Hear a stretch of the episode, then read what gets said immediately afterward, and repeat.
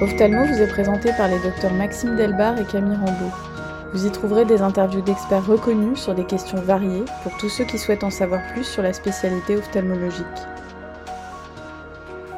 Les épidémies de choléra au XIXe siècle, puis la grippe espagnole en 1918 qui a fait 50 millions de morts en un an, ont mis à jour la nécessité de coordonner les actions sanitaires à travers les frontières.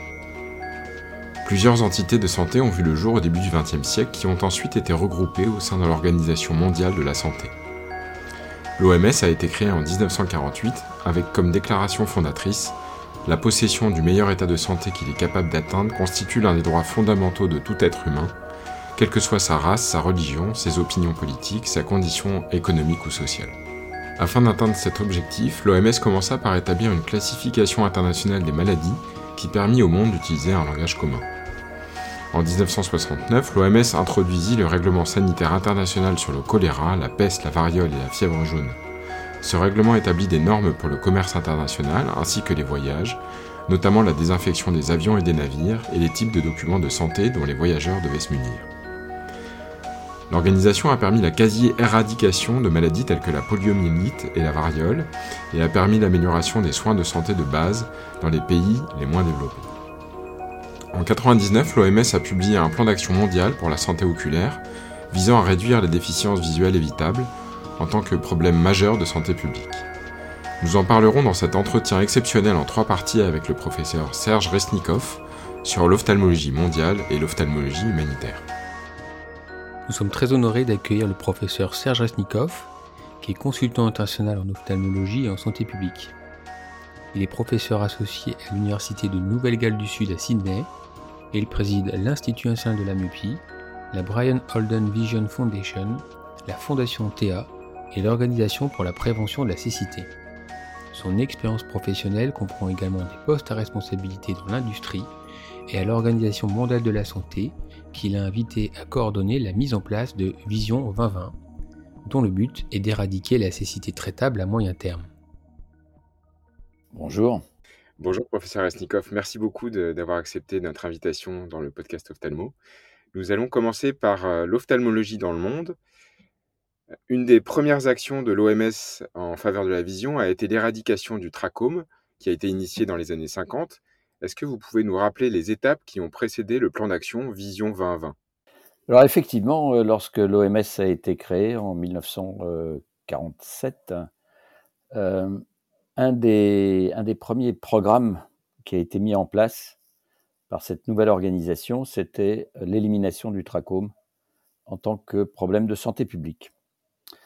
Alors, c'est pas très clair euh, pourquoi euh, l'OMS avait pris euh, ce, ce, thème comme thème prioritaire, en même temps d'ailleurs que la variole. Et on sait que l'OMS a, réussi à, éradiquer la variole.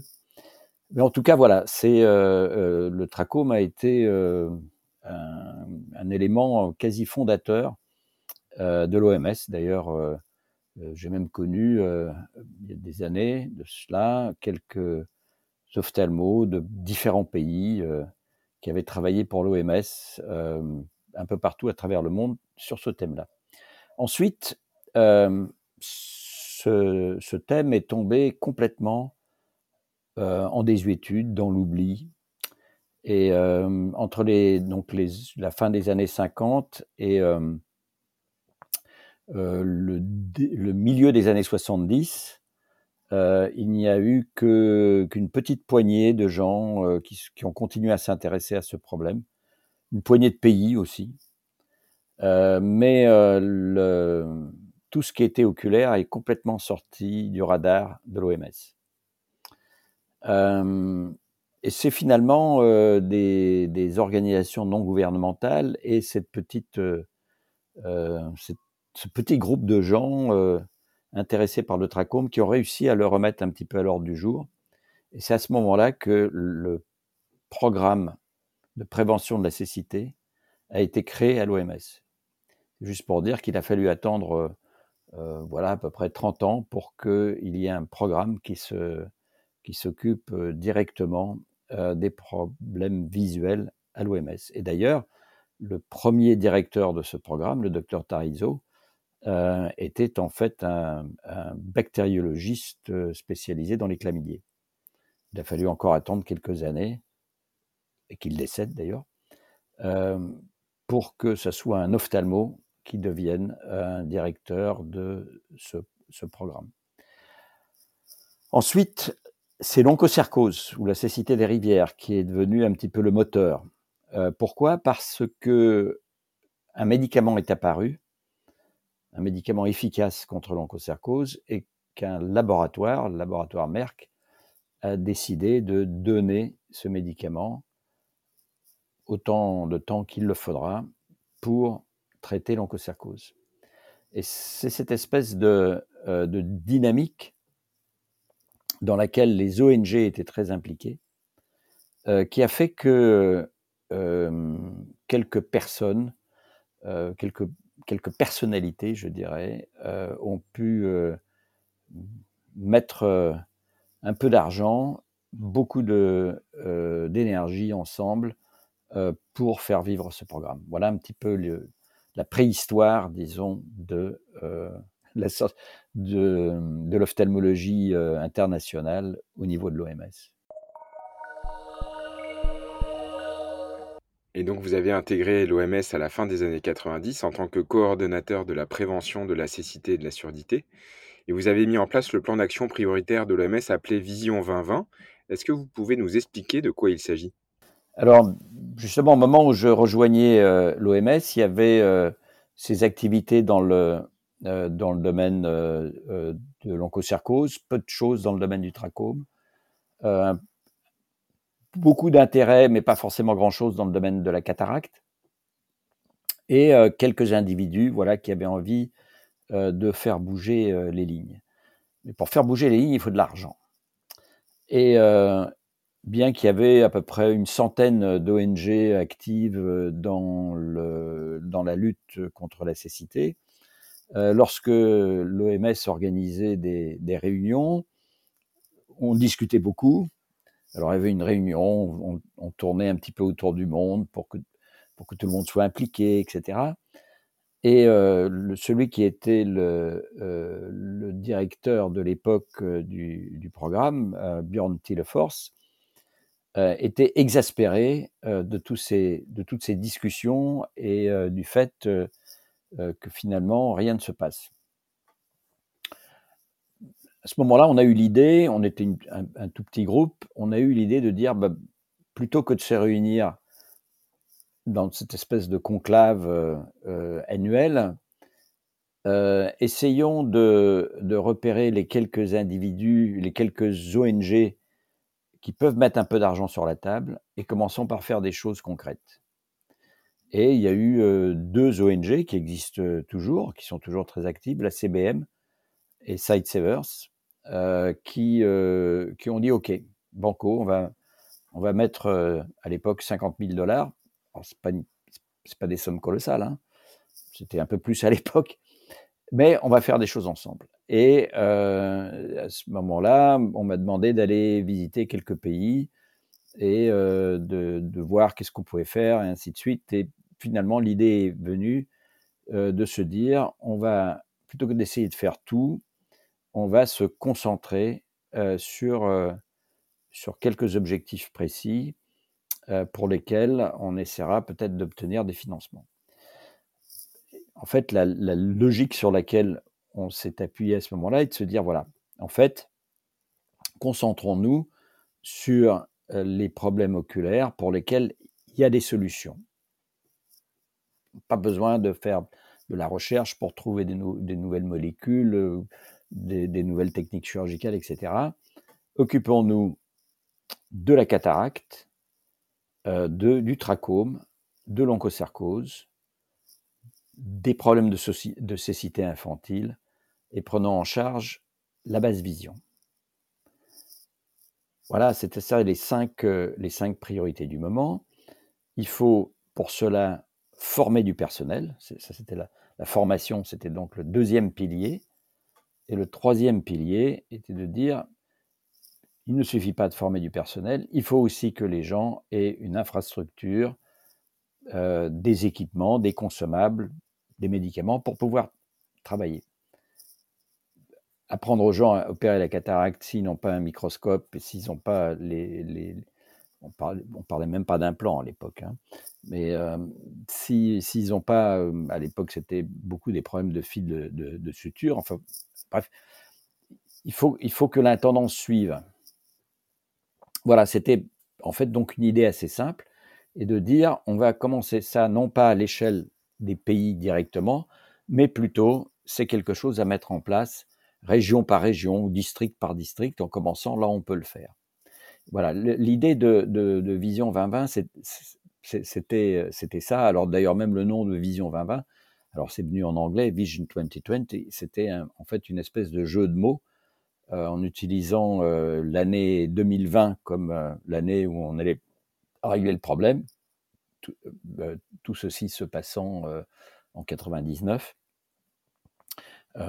donc on va régler tout ce problème-là, mais de façon progressive.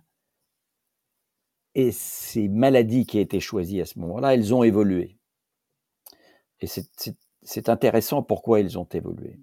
Elles ont évolué en fait dans une large mesure euh, parce que on a commencé à faire des études épidémiologiques et euh, il a fallu choisir quelles, euh, quelles affections principales on allait considérer. Et à l'époque, la définition de la cécité, qui était une acuité visuelle avec correction inférieure à un vingtième, excluait complètement tout ce qui était problème d'amétropie, puisque ce qui était utilisé comme définition, c'était avec correction, en faisant quelque part l'hypothèse que tout le monde avait les lunettes dont il pouvait avoir besoin, ce qui n'est évidemment pas le cas. Et euh, c'est peut-être une des euh, une de mes contributions majeures à tout ça, c'est qu'il m'est venu à l'idée de changer la, définition. Pour changer la définition, on ne change pas des définitions, même quand on travaille au sein de l'OMS assez facilement. Il faut apporter les preuves, etc. On a commencé à, récupérer des données sur les vis de réfraction non corrigées. On a modélisé un peu ça. À l'époque, les modélisations euh, étaient euh, euh, beaucoup plus élémentaires que ce que l'on fait aujourd'hui, mais on s'est aperçu qu'il devait y avoir à peu près 250 millions de personnes dans le monde qui avaient besoin de lunettes et qui n'en avaient pas. donc du coup, rien qu'en changeant la définition, en fait, on s'est aperçu que le problème qui était le plus important en termes de nombre était les amétropies non corrigées. Et alors donc du coup, ben voilà, on a rajouté les amétropies non corrigées comme comme une des priorités dans cette affaire. Et euh, voilà, le, Vision 2020 s'est développé comme ça au cours entre donc euh, euh, la fin des années 90 jusqu'en jusqu'en 2020, quand on a atteint l'année fatidique où, il était prévu de, de faire beaucoup d'activités, de quelque part célébrer un petit peu euh, tout ce qui avait été euh, réalisé. Et euh, en fait, on a célébré le Covid. Alors justement, aujourd'hui, quel bilan tirez-vous de ces deux décennies de plan Vision 2020 et quelle est la suite de ce plan? Le, bilan que j'en tire de façon personnelle n'est pas forcément le bilan que l'OMS et les ONG en tirent. Mais personnellement, je pense que c'est un bilan mitigé.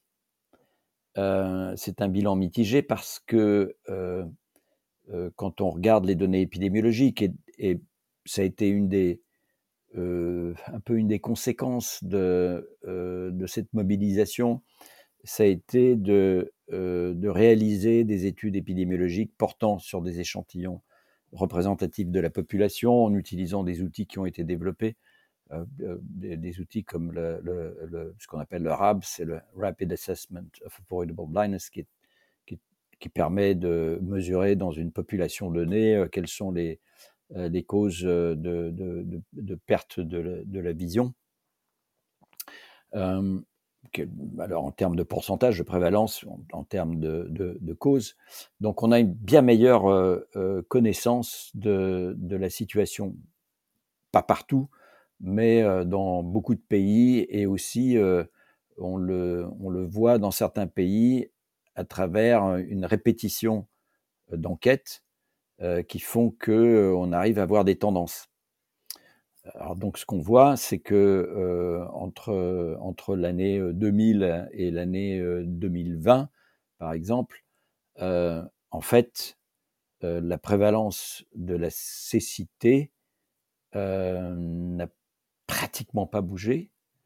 la prévalence des, alors comment on dit ça en français, des déficiences visuelles modérées et sévères, c'est-à-dire des acuités visuelles comprises entre euh, 3 dixièmes et euh, un vingtième, elle, a augmenté. Maintenant, euh, si on utilise euh, une méthode très standard en, épidémiologie, on regarde ce qu'on appelle des, prévalences ajustées, c'est-à-dire que on fait comme si la pyramide des âges de 2020 était la même que celle de l'an 2000. Ce n'est pas le cas en réalité.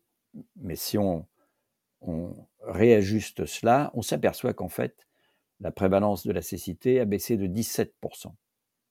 Et la prévalence des, euh, euh, incapacités visuelles modérées et sévères a baissé de quelques pourcents. Donc en fait, qu'est-ce que ça veut dire? Ça veut dire que la, prévalence de la société continue à augmenter malgré tout ce que l'on fait à cause du vieillissement de la population. C'est-à-dire, en, d'autres termes, on fait bien, on fait des progrès, mais on rame contre le courant. On tire des bords en ayant le vent dans le nez, c'est normal quand on tire des bords, mais on a aussi le courant dans le nez. Et en fait, malgré le fait qu'on marche à 20 nœuds, eh ben, on recule. Voilà. Pour donner, euh, un petit parallèle sur, pour les navigateurs. Mais euh, euh, voilà, c'est-à-dire que d'un côté, oui, on fait des progrès, mais c'est pas assez. Et c'est ce qui est important à noter, c'est que quand on pense au vieillissement de la population, on pense essentiellement au vieillissement de la population dans des populations comme, comme les nôtres, euh, dans des pays euh, industrialisés. Mais en fait, euh, le vieillissement de la population, le rythme du vieillissement est encore plus important dans des pays à, à, niveau économique modéré, comme par exemple l'Inde et la Chine, qui sont les pays les plus peuplés du monde. La Chine vieillit à un rythme absolument infernal. Euh, avec en plus les effets de, l'enfant unique, etc. Même en Afrique, la population vieillit, même s'il y a une mortalité infantile qui reste trop importante, ceux qui ont survécu aux épisodes de la mortalité infantile, généralement, vivent vieux.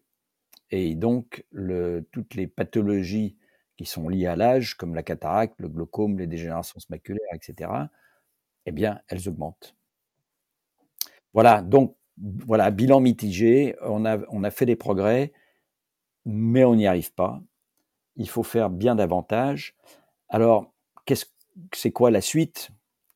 Alors, la suite, euh, on a, à mon avis, on a, on a raté le coche en 2020 de faire quelque chose euh, qui, aurait été un véritable rebondissement, pour les, pour les raisons que j'évoquais tout à l'heure mais aussi parce que malheureusement, euh, il n'y a plus, comme autrefois, euh, un petit groupe de gens qui ont en même temps des idées et l'argent.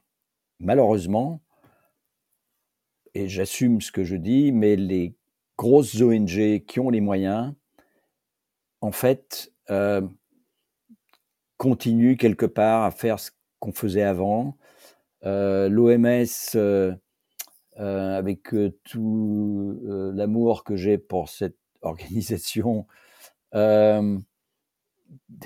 applique à la, santé oculaire les, grands thèmes euh, qu'elle applique euh, pour la santé en général, couverture sanitaire universelle, c'est très bien, euh, les soins intégrés, centrés sur la personne, c'est très bien, mais c'est pas avec ça qu'on va avoir l'accélération et l'énergie qu'il faut pour aller plus loin les, grosses ONG soutiennent euh, voilà, les grands principes euh, édictés par l'OMS, le rapport euh, sur la santé oculaire de l'OMS. Tout ça, c'est très joli, mais personnellement, à mon avis, c'est pas assez. Il faut, il, faut appuyer sur le champignon. il faut imaginer des, des, approches différentes, simplement en, en disant qu'on va intégrer la santé oculaire euh, dans la santé en général, oui, c'est très bien. C'est d'ailleurs ce qui, existe dans les pays industrialisés. Mais on voit bien que les quelques modèles euh, qui marchent particulièrement bien, comme, on en voit en Inde, que ce soit à Elvi Prasad ou à, Ravind, ce sont des modèles qui sont quelque part assez verticaux, euh, qui, prennent des problèmes comme la chirurgie de la cataracte ou l'élimination du trachome ou la, ou la, prise en charge des vis de réfraction à bras le corps et de façon systématique et spécifique. Nous sommes aujourd'hui au seuil d'une véritable épidémie de myopie, puisque les prévisions sont de 50% de la population mondiale myope en 2050, voire 100% dans certaines régions d'Asie. On connaît les facteurs génétiques, mais également les facteurs environnementaux. Est-ce que l'OMS a prévu euh, de jouer un rôle d'information ou d'éducation sur ce sujet de la myopie? Alors, la position de l'OMS euh, vis-à-vis de la myopie est intéressante. Euh, L'OMS prend des décisions qui sont basées uniquement sur des bases factuelles, evidence-based, ce, qui est très bien mais euh, l'épreuve factuelle euh, arrive lentement.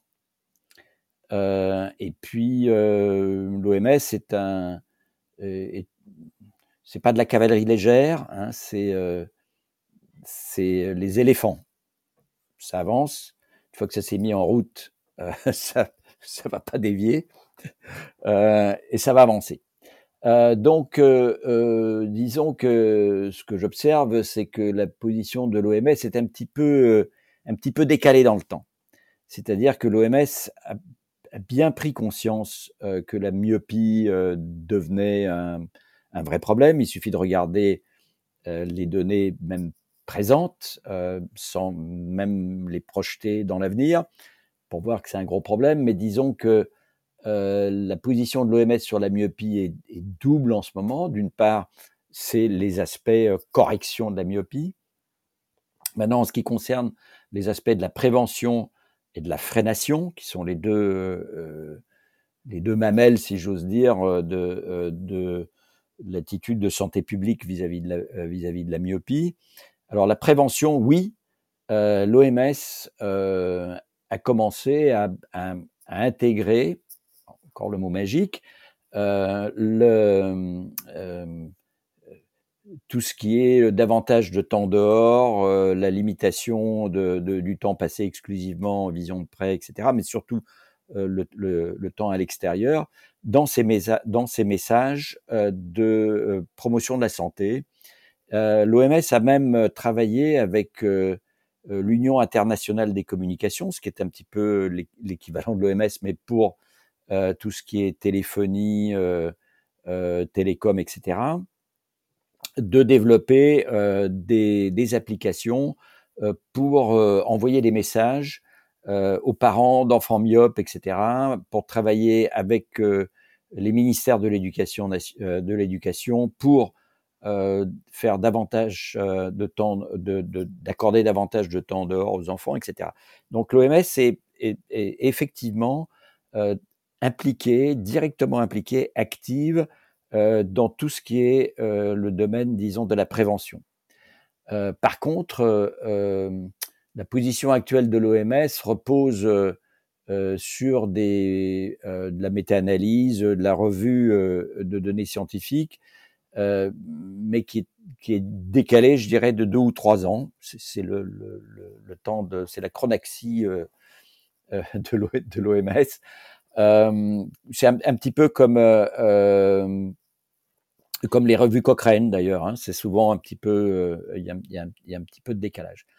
Alors c'est pour ça que euh, une, un, groupe comme euh, le IMI International Myopia Institute a été créé euh, de façon à, quelque part compenser ce, cette chronaxie euh, en, en, réunissant ensemble des, euh, des gens qui ont de l'expertise dans, dans, ce domaine-là et qui font de la, de, de la revue de littérature euh, critique euh, quelque part en temps réel. Euh, et l'OMS s'informe, utilise ces données-là, les rentre dans, dans ses propres procédures euh, et voilà, produira ses propres recommandations, mais probablement avec euh, avec un petit peu de temps de retard. Et c'est voilà, on est on est dans un dans un domaine euh, qui qui bouge rapidement. L'OMS a su faire, par exemple, quelque chose de beaucoup plus agile à l'époque de la pandémie. vous vous souvenez qu'à ce moment-là, ils, avaient des recommandations qui étaient en fait euh, remise à jour quasiment chaque semaine. Euh, mais voilà, là aussi, il y a eu des, beaucoup de moyens qui ont été accordés euh, sur un thème particulier. Voilà. Ce qui n'est pas le cas de la myopie. Vous pourrez retrouver très prochainement la deuxième partie de cet entretien consacré à la médecine humanitaire avec le professeur Serge Resnikov. Ophthalmo est disponible sur toutes les plateformes d'écoute. Si l'épisode vous a plu, laissez-nous un avis et partagez-le.